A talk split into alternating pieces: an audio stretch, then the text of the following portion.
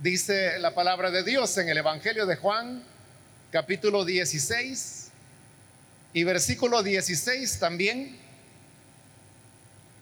Dentro de poco ya no me verán, pero un poco después volverán a verme. Algunos de sus discípulos comentaban entre sí, ¿qué quiere decir con eso de que dentro de poco ya no me verán y un poco después volverán a verme y porque voy al Padre. E insistían, ¿qué quiere decir con eso de dentro de poco? No sabemos de qué habla. Jesús se dio cuenta de que querían hacerle preguntas acerca de esto. Así que les dijo, se están preguntando qué quise decir cuando dije, dentro de poco ya no me verán y un poco después volverán a verme. Ciertamente les aseguro que ustedes llorarán de dolor, mientras que el mundo se alegrará. Se pondrán tristes, pero su tristeza se convertirá en alegría. La mujer que está por dar a luz siente dolores porque ha llegado su momento. Pero en cuanto nace la criatura, se olvida de su angustia por la alegría de haber traído al mundo un nuevo ser. Lo mismo les pasa a ustedes. Ahora están tristes, pero cuando vuelva a verlos, se alegrarán. Y nadie les va a quitar esa alegría. En aquel día ya no me preguntarán nada.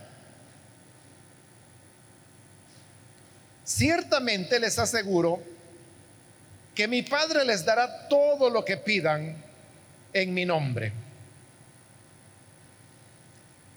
Hasta ahí vamos a dejar la lectura. Pueden tomar sus asientos, por favor.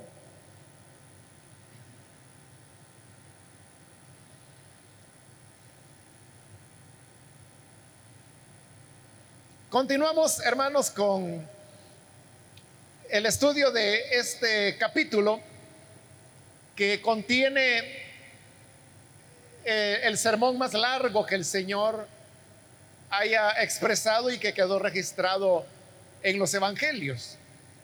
En las últimas semanas hemos estado viendo cómo el Señor les dice a sus discípulos que es un hecho que Él se irá, pero que habrá de enviar al consolador, lo cual será mucho mejor para los discípulos que el hecho de que Él continúe en medio de ellos.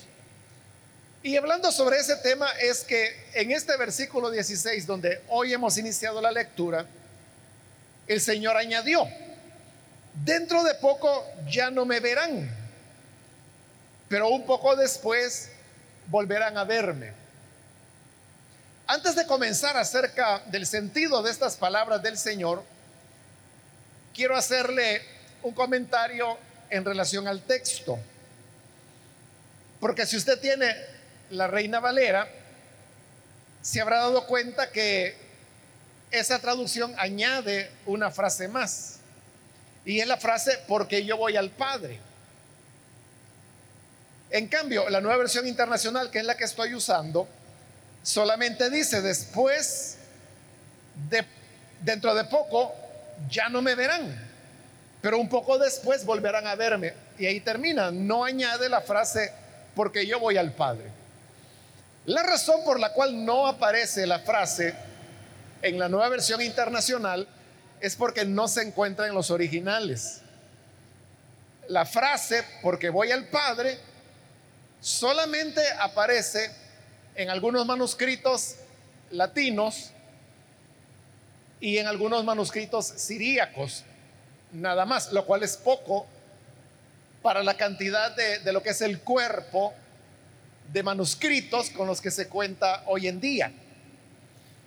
Probablemente el haber añadido esa frase porque voy al Padre, lo hicieron algunos copistas eh, latinos o siríacos, porque son los únicos manuscritos que tienen esa frase, a partir de lo que más adelante dice el versículo 17, cuando los discípulos ya se están preguntando acerca de lo que Jesús dijo. Entonces la pregunta que hacen los discípulos es triple, es acerca de tres cosas. Ellos preguntan, ¿qué quiere decir con eso? Número uno, dentro de poco ya no me verán. Número dos, un poco después volverán a verme. Y número tres, porque voy al Padre.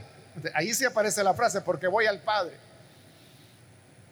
Entonces, como los discípulos están preguntando, porque voy al Padre, entonces estos copistas supusieron de que era una frase que se había perdido en el versículo 16. Y por eso es que queriendo enmendar lo que ellos pensaron que fue un error, la añadieron.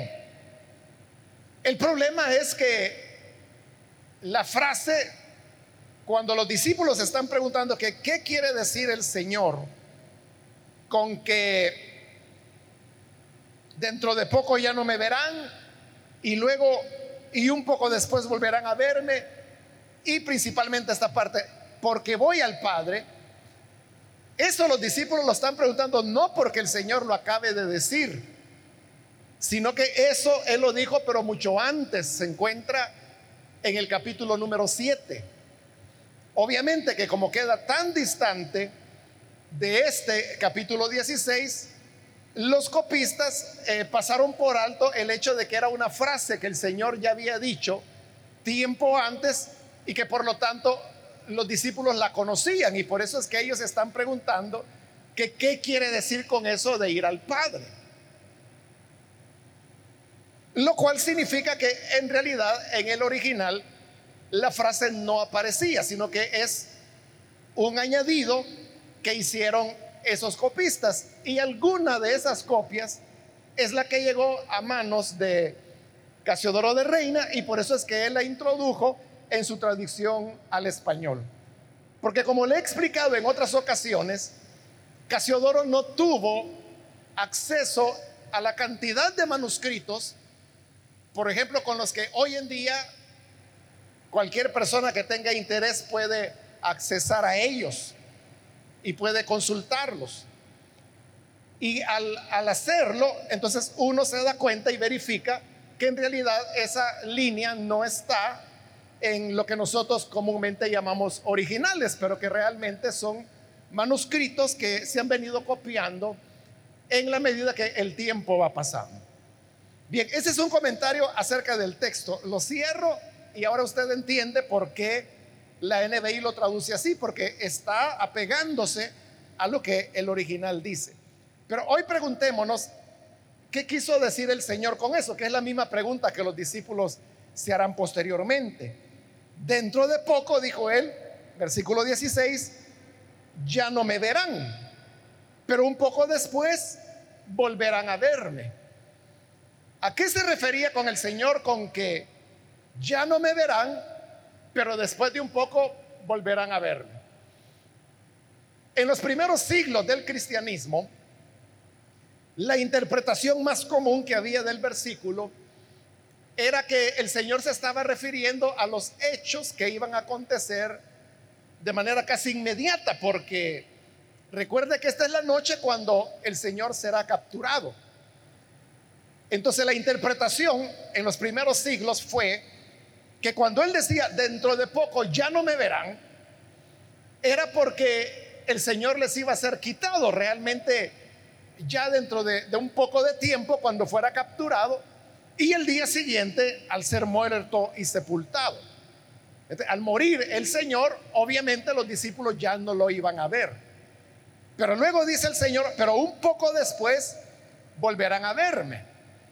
Entonces, en los primeros siglos del cristianismo se pensaba de que después de un poco volverán a verme, que el Señor se estaba refiriendo a su resurrección que después de tres días volverían a verlo cuando Él resucitara. Ahora, esta interpretación que acabo de hacer, que parece muy lógica, como le digo, la iglesia la sostuvo solamente durante los primeros siglos, estoy hablando hasta por el siglo tercero o cuarto, y de ahí la iglesia no volvió a utilizarla. ¿Por qué razón? Porque esta interpretación no le da sentido a lo mismo que el Señor va a decir más adelante y que de hecho acabamos de leerlo en estos versículos. Y es que el Señor dice que cuando lo vuelvan a ver, el gozo de ellos estará completo. También les ha dicho que van a alcanzar el conocimiento completo de tal manera que ya no le van a preguntar nada más, porque ellos van a tener un conocimiento pleno. Pero estas cosas no ocurrieron con la resurrección del Señor Jesús. Porque recuerde que aún resucitado el Señor, los discípulos continuaban haciéndole preguntas. Como por ejemplo allá en Hechos capítulo 1, cuando el Señor estaba a punto de ascender al Padre, los discípulos le hicieron una última pregunta y esta fue, Señor, ¿restaurarás ahora el reino a Israel? Y el Señor le respondió que ellos no tenían que preocuparse por eso. Entonces vea, después de resucitado y durante este periodo de 40 días que el Señor estuvo ministrándoles a ellos, como dice la escritura, durante 40 días, es cuando más preguntas le hicieron al Señor. Pero lo que él dice más adelante es que cuando le vuelvan a ver, ya no le preguntarían nada. Significa entonces que cuando el Señor dice aquí, un poco después volverán a verme, ese volver a verme no se refería a la resurrección, sino que se estaba refiriendo a otro momento. ¿Cuál era ese momento? Es el momento del cual Él les ha venido hablando en este capítulo, aún en los capítulos anteriores, pero con mayor énfasis en este capítulo 16 y que hemos estado estudiando en las últimas semanas. Y usted sabrá que es un énfasis en el tema del papel que el Espíritu Santo cumpliría entre los discípulos y la iglesia.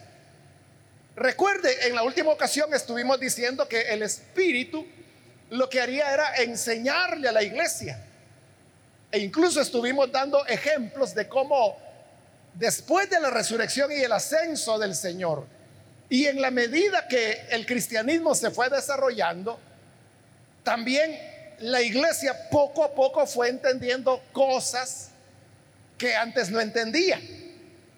Por eso es que yo le dije en esa ocasión que cualquiera de los que estamos acá, cualquiera que tenga por lo menos un año de estar en el Evangelio, esta persona conoce de Jesús más de todo lo que conocieron los discípulos que anduvieron con él. No porque nosotros seamos más listos, dijimos, sino que porque ahora el Espíritu Santo ha venido y Él es el que nos ha enseñado todas las cosas. Por lo tanto, cuando el Señor dijo que me volverían a ver y que entonces conoceríamos de tal manera que ya no preguntaríamos más, se estaba refiriendo a la acción del Espíritu Santo que como anteriormente el Señor dijo, nos enseña toda la verdad. Entonces, el cuidado que hay que tener al interpretar el versículo 16 es cuando el Señor dice, volverán a verme. Porque cuando Él dice, volverán a verme, uno se enfocaría en el aspecto físico de verlo a Él nuevamente, como cuando lo vieron resucitado. Pero el Señor no está hablando aquí tanto de, de verlo físicamente, sino que Él está hablando de verlo, pero en el sentido de que al mirarlo uno llega a conocerlo, llega a comprenderlo, a asimilarlo. Es decir, que es un mirar, pero de, carácter espiritual. Igual que cuando Moisés, por ejemplo, le pedía al Señor, muéstrame tu gloria. Moisés lo que quería era, era ver al Señor, pero obviamente no era verlo físicamente, porque el Señor no tiene figura, porque Él es espíritu, es inmaterial. Cuando Moisés hablaba de verlo, se refería a conocerlo. a comprenderlo, a poder percibir un poco de, de su grandeza. Hoy que el Señor dice, volverán a verme, se refería a ese mirar, que no tiene que ver con asuntos físicos, sino que tiene que ver con el hecho de conocerlo a Él. Ahora, esto, hermanos, que he tenido que explicar, y lo he tenido que explicar porque le digo, no es fácil de entenderlo, ¿verdad? Y a la iglesia le tomó unos 300 años llegar a comprender a qué se estaba refiriendo el Señor. Con mucha más razón, no le iban a entender sus discípulos y no lo entendieron. Por eso es que en el versículo 17 dice que algunos de ellos, y esta es una nueva interrupción, que hacen a la enseñanza que el Señor está dando, lo cual ha venido ocurriendo desde el capítulo 13, cuando el Señor comenzó. Quizás cuando dije, hermano, una nueva interrupción, quizás la palabra correcta no es interrupción, porque en realidad lo que el Señor hacía era que de las preguntas y las cosas que sus discípulos le decían, Él iba alimentando la enseñanza que les estaba dando. Y es lo que va a hacer aquí también. Entonces, algunos de los discípulos dice que comentaban, ¿qué quiere decir con eso? Dentro de poco ya no me verán. ¿Y qué quiere decir con un poco después volverán a verme? Y se recordaban lo que el Señor había dicho tiempo atrás, que como le digo está en el capítulo 7, que él había dicho, porque voy al Padre. Cuando los discípulos sumaban ese recuerdo de que él había dicho, porque voy al Padre, la cosa se volvía más complicada de entender. Porque ahí hay una contradicción, que es por lo que se están preguntando los discípulos. Y es que el Señor decía, volverán a verme porque voy al Padre. Es una contradicción, ¿verdad? Porque si ellos lo podían ver, era porque el Señor estaba con ellos. Pero si Él se iba al Padre, ya no lo verían. Pero Él dice, volverán a verme porque voy al Padre. Es una contradicción total. Por eso es que ellos no entienden. Pero la explicación está en lo que dijimos en el versículo anterior. Y es que cuando Jesús va al Padre, como lo dice Pedro, que Dios lo que hizo fue exaltarlo a su diestra y con eso lo declaró Mesías. Significa que en la ascensión de Jesús al Padre es donde su identidad plena, que es uno de los temas importantes de este Evangelio, es que finalmente los discípulos llegaron a verlo, es decir, a conocerlo, a entenderlo. Versículo 18, insistían, ¿qué quiere decir con eso de dentro de poco? No sabemos de qué habla. En el 19, Jesús se dio cuenta de que querían hacerle preguntas acerca de esto. Esa es una de las características del Evangelio de Juan.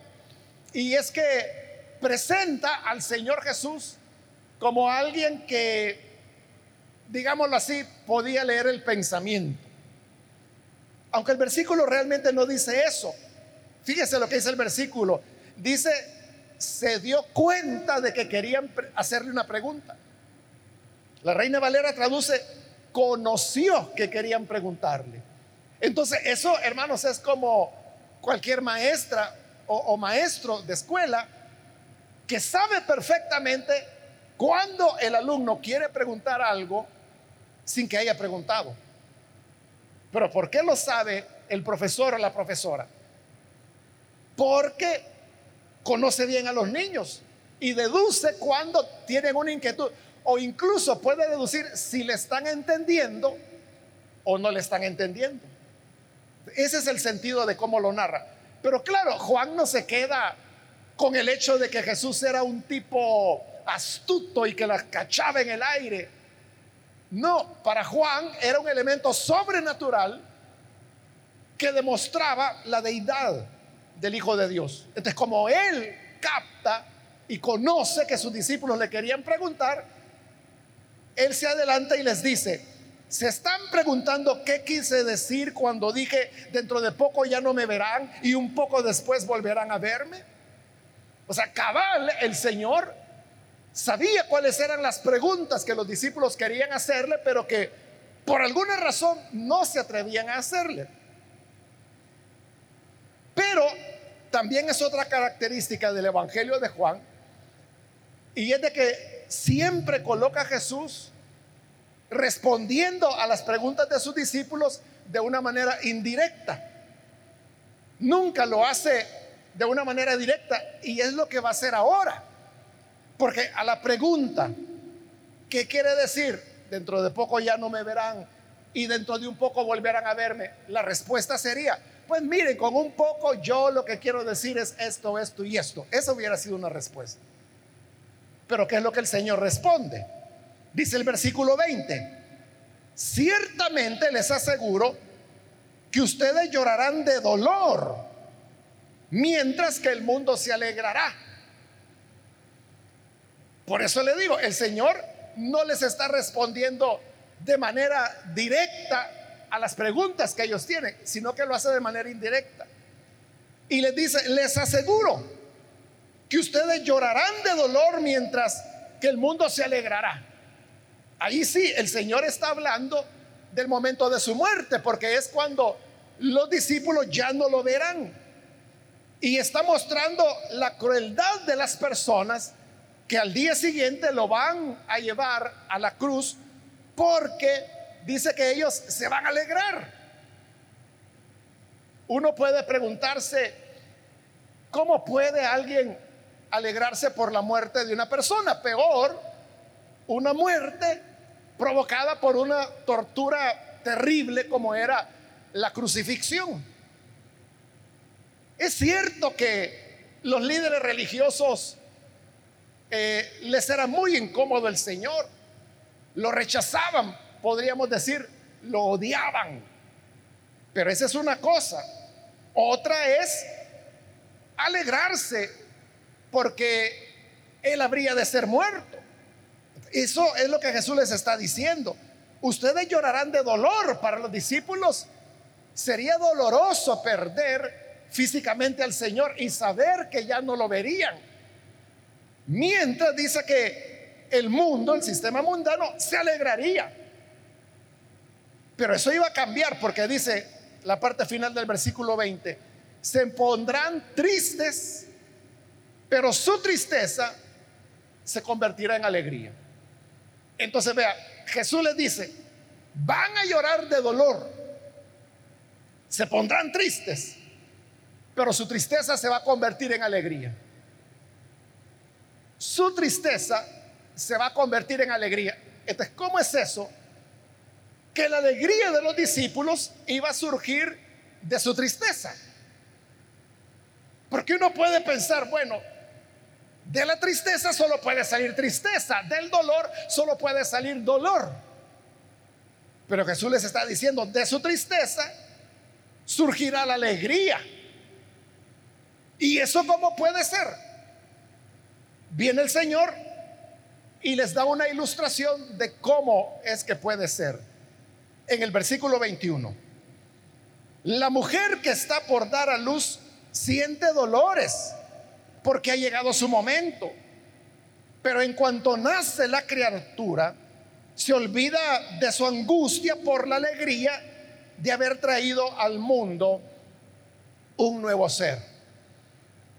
El Señor está poniendo el ejemplo de, la mujer cuando está ya en la labor de parto, ya va a dar a luz.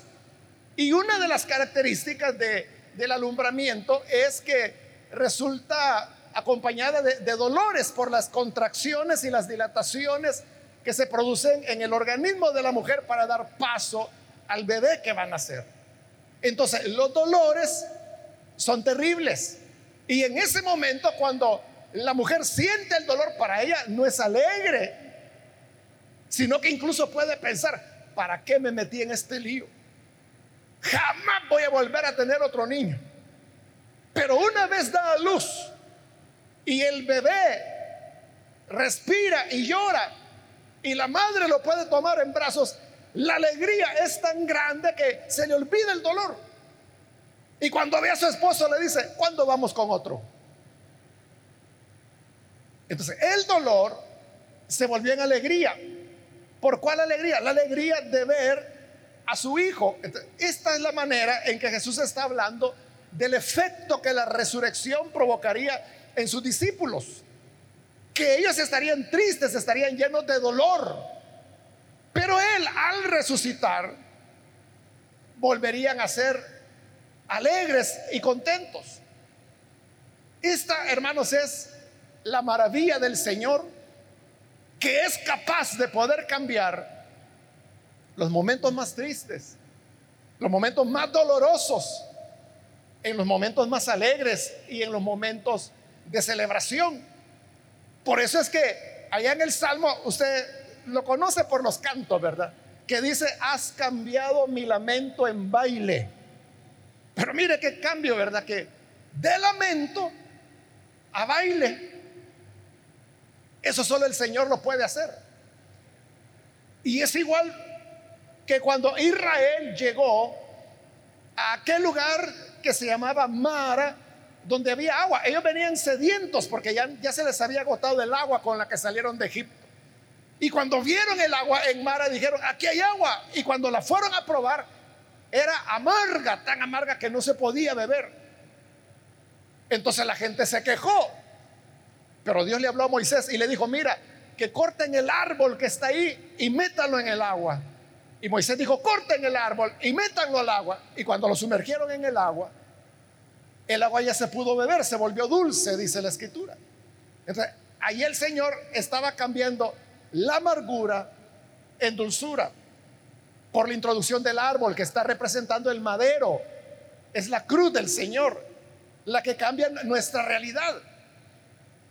Por eso, hermanos, nuestro dolor puede ser grande, pero el Señor tiene el poder y la gracia de transformar nuestro dolor en algo dulce, en una celebración, como en el caso de los discípulos, su tristeza, les dijo, se convertirá en alegría.